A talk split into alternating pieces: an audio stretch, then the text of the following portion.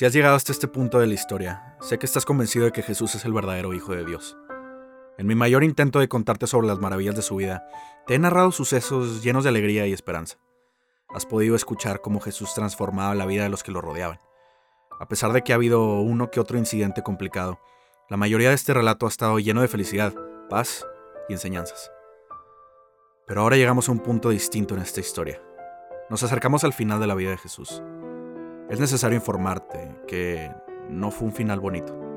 Te advierto, a partir de este punto, las cosas ya no serán tan agradables ni llenas de dulzura, pero también te prometo que no te arrepentirás de escuchar lo que va a suceder. El propósito por el cual Jesús decidió venir a la tierra encuentra cumplimiento en sus últimos días de vida. Recuerda, cuando todo parezca estar perdido, no intentes poner un punto donde Dios ha colocado una coma. Había llegado la Pascua. Hoy Jesús celebraría la fiesta más importante para los judíos junto a sus doce amigos más cercanos. Esta fiesta que hace honra cuando Dios salvó a todo su pueblo de la esclavitud de Egipto era la ocasión perfecta para despedirse de los suyos. Jesús sabía que había llegado su momento para dejar este mundo y regresar a su Padre.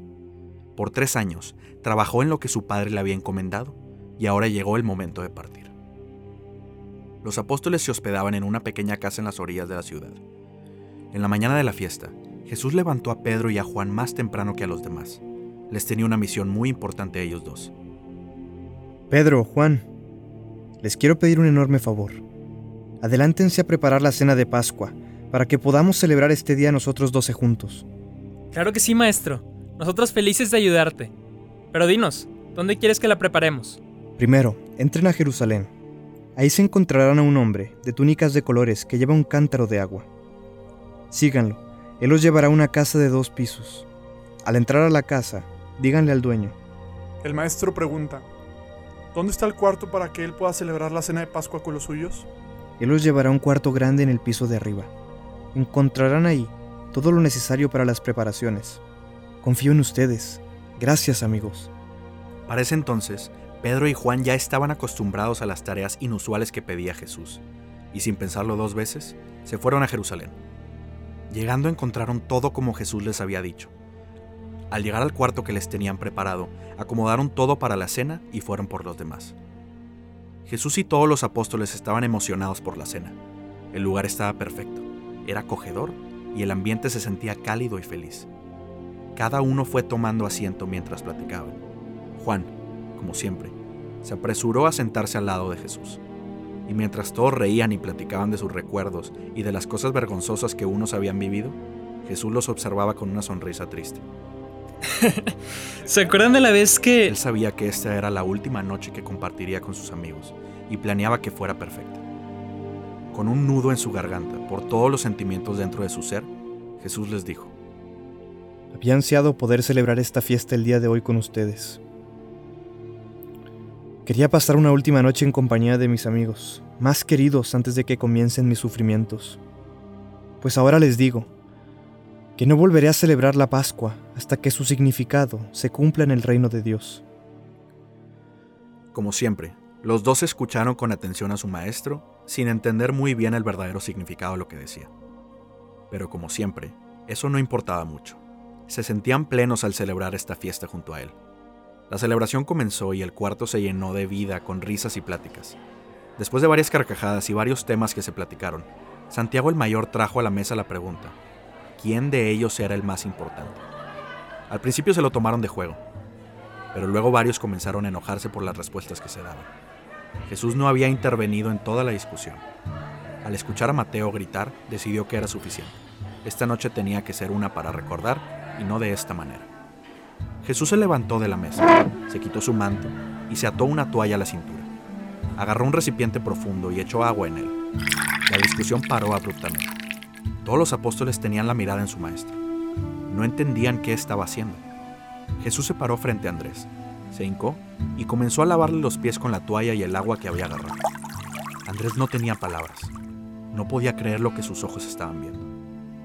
Como sabrán, el lavatorio de pies es una tarea que el esclavo realiza a una persona importante. Jesús terminó de lavar los pies a Andrés y se dirigió con Tadeo, y luego con Felipe, y así con cada uno de sus amigos. Por último llegó con Pedro. Al Jesús hincarse para lavar sus pies, Pedro lo detuvo y le preguntó. No, señor. ¿Cómo es que tú me vas a lavar los pies a mí? No puedo permitirlo. Pedro, mi querido Pedro, sé que ahora no entiendes lo que hago, pero no dudo que algún día lo entenderás. No, Jesús. Tú jamás me lavarás los pies a mí. Hermano, si no te lavo los pies, no podrás tener parte conmigo en el reino. Al escuchar estas palabras, la rabia y confusión de Pedro se calmó. Por varios segundos solamente podía ver directamente a Jesús a los ojos. Finalmente recuperó su aliento y le dijo, Si ese es el caso, lava también mis manos y hasta mi cabeza. Haz lo que sea para que pueda estar contigo. Tranquilo, Pedro. Una persona que se ha limpiado bien no necesita más que lavarse los pies para estar completamente limpio. Y ahora sí, todos ustedes, hermanos, están limpios. Todos excepto uno. Al terminar de decir esto, Jesús se levantó, se puso otra vez su manto y volvió a tomar su lugar en la mesa. Todos estaban callados sin saber qué pensar.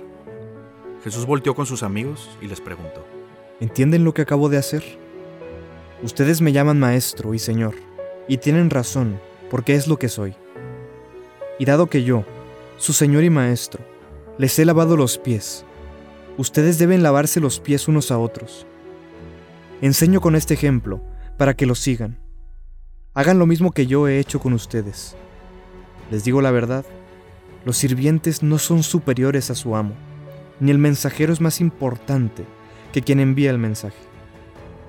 Pero esto será diferente para ustedes. El más importante deberá tomar el puesto más bajo, y el líder debe ser como un sirviente. Ahora que saben estas cosas, Dios los bendecirá por hacerlas. Espero esto responde su discusión previa. Los apóstoles estaban perplejos. Cada vez comprendían más que el reino del que hablaba Jesús no era de este mundo, y por lo mismo, el estilo de vida que demandaba no era de este mundo. Los doce amigos se sentían protegidos al tener a su maestro con ellos. Esta fiesta ya había tenido risas, comida, aprendizajes y compromisos. Los apóstoles se sentían en paz. Nada podía arruinar esta noche. Hermanos, sé que acabamos de vivir algo bonito como familia. Pero no podemos continuar esta noche sin que antes les comente una terrible noticia. Sentado entre nosotros como un amigo, está el hombre que me traicionará y me entregará mi muerte. Los apóstoles no podían creer lo que escuchaban. Todos se quedaron atónitos y en un segundo la paz que sentían todos desapareció. Ellos no eran solamente amigos, eran una familia que había trabajado junta por tres largos años. ¿Cómo era posible que uno de ellos les diera su espalda? El silencio que había se rompió y preocupados uno por uno comenzó a preguntarle a Jesús quién sería quien lo traicionaría. Jesús no le contestó personalmente a ninguno. Al terminar sus preguntas, él se dirigió a todos nuevamente. El Hijo del Hombre tiene que morir, tal como lo han declarado las Escrituras. Pero qué sufrimiento le espera aquel que lo traicionará. Para ese hombre sería mucho mejor no haber nacido. Los discípulos se miraban unos a otros sin saber a quién de ellos se refería Jesús. Pedro volteó a ver a Juan, quien estaba a la derecha de Jesús. Con señas y entre labios le dio a entender a Juan que le preguntara directamente a Jesús. Juan asintió. Se inclinó hacia su maestro mientras los demás seguían discutiendo y le preguntó. Señor, no entiendo. ¿Cómo es posible que alguien de nosotros quiera hacerte daño a ti? Dime, ¿quién es el que te traicionará? Jesús lo volteó a ver. Vio en él una cara llena de preocupación y unos ojos llenos de amor. Jesús dijo en voz baja. Es aquel a quien le dé este pan que mojará en mi plato. En medio de la confusión, Jesús mojó un pan y se lo entregó cortésmente a Judas Iscariote.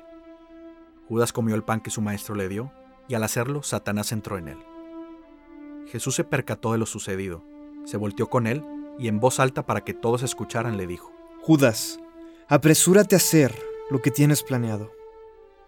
Todos los apóstoles guardaron silencio y se voltearon a ver entre ellos. Nadie entendió lo que Jesús quería decir. Primero discuten por el traidor, y luego Jesús envía a Judas a un mandado.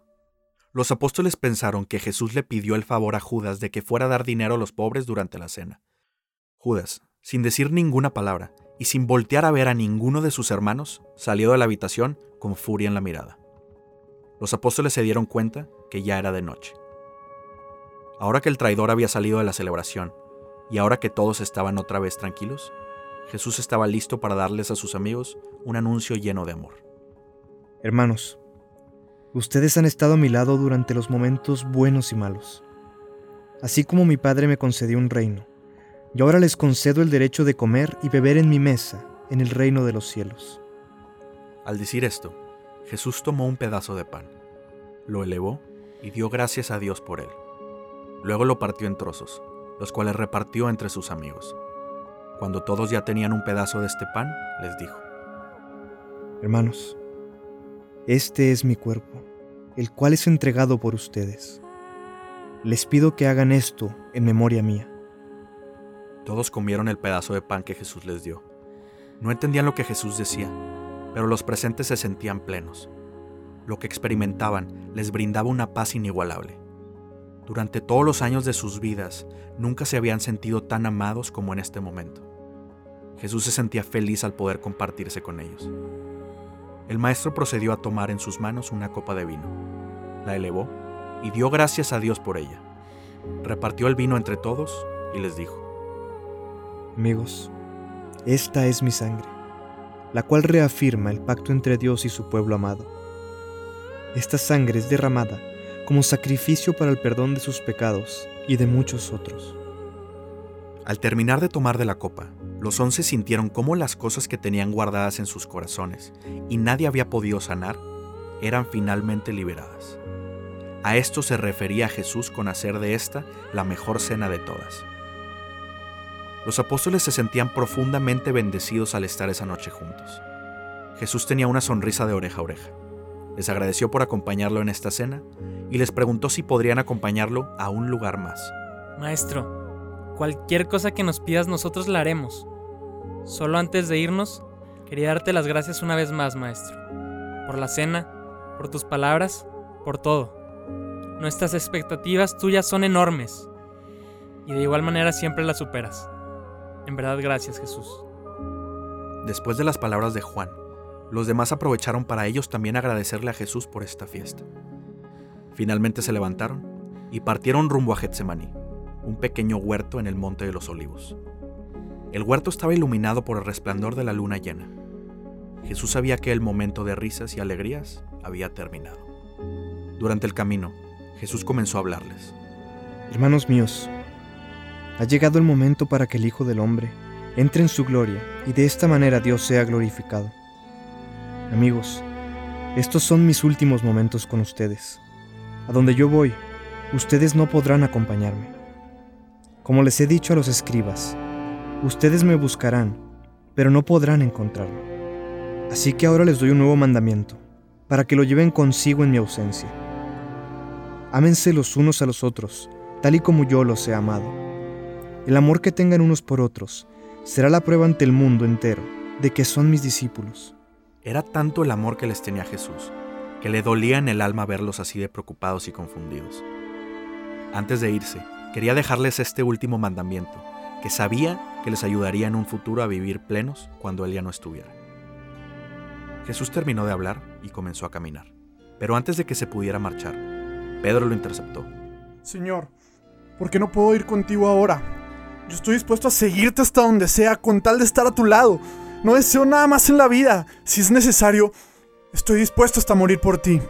Con que morir por mí. Pedro, hoy mismo me negarás tres veces antes de que cante el gallo. Al terminar de decirle esto a Pedro, se volteó con los otros diez y les dijo, Todos ustedes me abandonarán, porque así está escrito. Dios golpeará al pastor, y las ovejas se dispersarán. Todos le juraron que no lo abandonarían, no importaba qué pasara. No querían ver a su maestro así. En su voz escuchaba tristeza y miedo al mismo tiempo, algo que nunca antes habían escuchado. Todos los apóstoles fueron con Jesús y lo abrazaron, y él los abrazó con más fuerza aún. Al terminar el abrazo, siguieron caminando, pero ya nadie dijo nada. Después de un poco más de tiempo, llegaron finalmente al Monte de los Olivos. Ya era tarde, pero la noche apenas comenzaba.